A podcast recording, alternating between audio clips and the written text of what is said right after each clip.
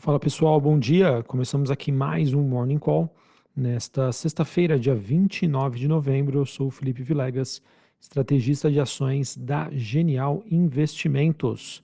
Bom, pessoal, para esta é, quarta-feira nós temos um dia um pouco mais positivo para a maioria das bolsas globais e boa parte desse movimento é justificada por um movimento de baixa da, do rendimento das treasuries nos Estados Unidos, ou seja, dos títulos de renda fixa norte-americano, em que esse movimento acaba, por sua vez, é, se justificando à medida em que aumentam as expectativas dos investidores de que o Banco Central norte-americano finalmente terminou o seu ciclo de alta e agora ele pode começar a cortar os juros, inclusive aí, já no próximo ano.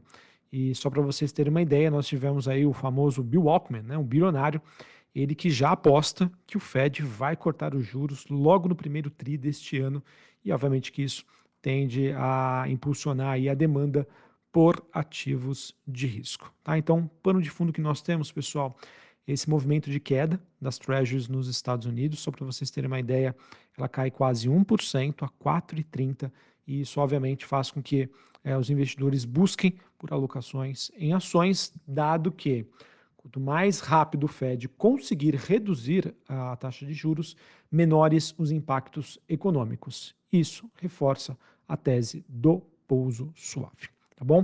É, outro ativo também que corrobora com esse movimento de alta é, das bolsas globais é, está relacionado aí às expectativas em torno da desvalorização do dólar, do dólar globalmente falando, frente às principais moedas de países emergentes. Neste momento, nós temos o DXY subindo 0,15 a 102,90, mas mesmo assim é um, é um, patamar mais baixo do que nós tínhamos aí nas últimas semanas. E sobre a movimentação das principais bolsas globais, nós temos Bolsa de Londres neste momento na contramão, caindo 0,10, Bolsa Francesa subindo 0,5%, Bolsa de Frankfurt na Alemanha subindo quase 1%. Futuros norte-americanos S&P subindo 0,32, Dow Jones subindo 0,28 e a Nasdaq subindo 0,5%. O VIX, que é aquele índice do medo, caindo 0,25, na faixa ali dos 12,66 pontos, menor patamar desde o início né, da pandemia da Covid-19.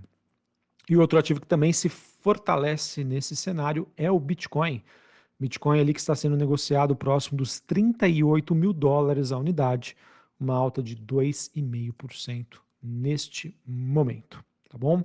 Falando ainda um pouquinho mais sobre as, essas expectativas no mercado, pessoal. Hoje, o mercado precifica que vai existir espaço para um corte de 1% da taxa de juros nos Estados Unidos até o final de 2024.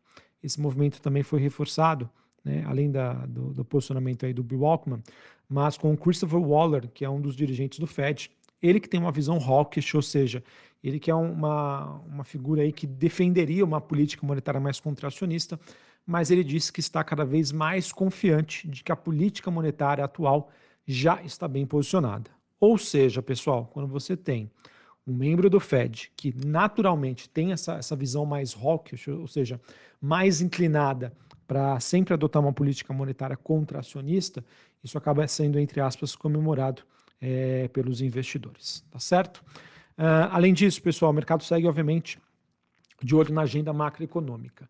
Para hoje, pessoal, nós teremos principalmente a divulgação do livro Bege, às é, 4 horas da tarde, e a fala aí de alguns dirigentes do FED. Mas o principal dado né, vai ser é, de hoje, às 10h30, que seria o PIB dos Estados Unidos, do terceiro TRI, estimativa aí de uma expansão em termos anualizados de 5%, e amanhã nós teremos o deflator do PCI, né, que é, uma, é, um, é um dado bastante utilizado aí pelo FED para decisões aí de política monetária.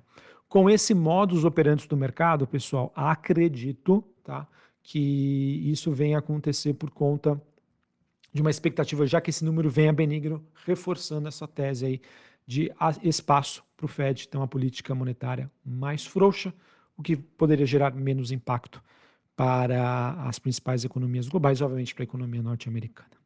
Falando um pouquinho agora sobre commodities, nós temos o petróleo WTI subindo 1,35, 77 dólares o barril.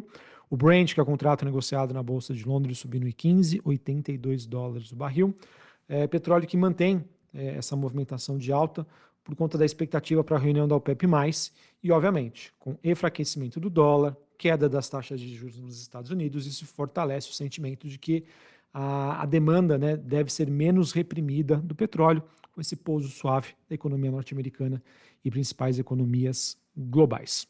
É, sobre o minério de ferro, nós temos um movimento é, levemente positivo. Esse movimento de leve alta acontece após duas quedas consecutivas. Mercado, obviamente, né, queda do dólar, expectativa de recuperação da China, é, acaba fazendo com que o minério de ferro se estabilize nesse patamar em torno dos 135 dólares a tonelada seca. E um outro, né, outros metais industriais, nós temos o cobre é, subindo 0,02 e o níquel subindo 1,40. É importante dizer que o cobre, pessoal, está rondando aí a máxima dos, das últimas 10 semanas. É, esse movimento também é influenciado por um fechamento de uma mina gigante no Panamá e expectativas de menor impacto para as economias globais. Quando a gente fala de minério de ferro, pessoal, é o mercado asiático, né? A China demanda muito, então está muito mais correlacionado à economia chinesa. Quando você abre espaço para o cobre, também ter esse movimento de valorização, a gente está falando já de economia global, ou seja, o investidor é, tendo uma melhora aí nesse sentimento. É importante dizer que, falando ainda sobre China, às 10h30 da noite nós teremos a divulgação de PMIs de manufatura e de serviços, ou seja, indicadores de atividade para os investidores entender como que estão as movimentações lá na China. Indicadores né, de data frequência aí, mais em tempo real mostram aí uma, sim, uma sinalização de recuperação. Bom, pessoal, falando agora sobre o Brasil, a agenda de hoje traz, daqui a pouquinho do horário que eu estou gravando este Morning Call, o IGPM, ele que deve apresentar uma alta de 0,59, ante uma expectativa aí de, de, é, de 0,60 no mês de novembro, na comparação mês contra mês, tá? Uh, no caso, a, a, leitura anterior foi de 0,5%. Ontem a gente teve a divulgação de IPCA 15, ele que ficou um pouco acima do esperado, mas com os núcleos né, mais brandos. É, ao mesmo tempo que a gente teve superávit primário divulgado pelo governo central e CAGED, que, que superaram as expectativas dos investidores.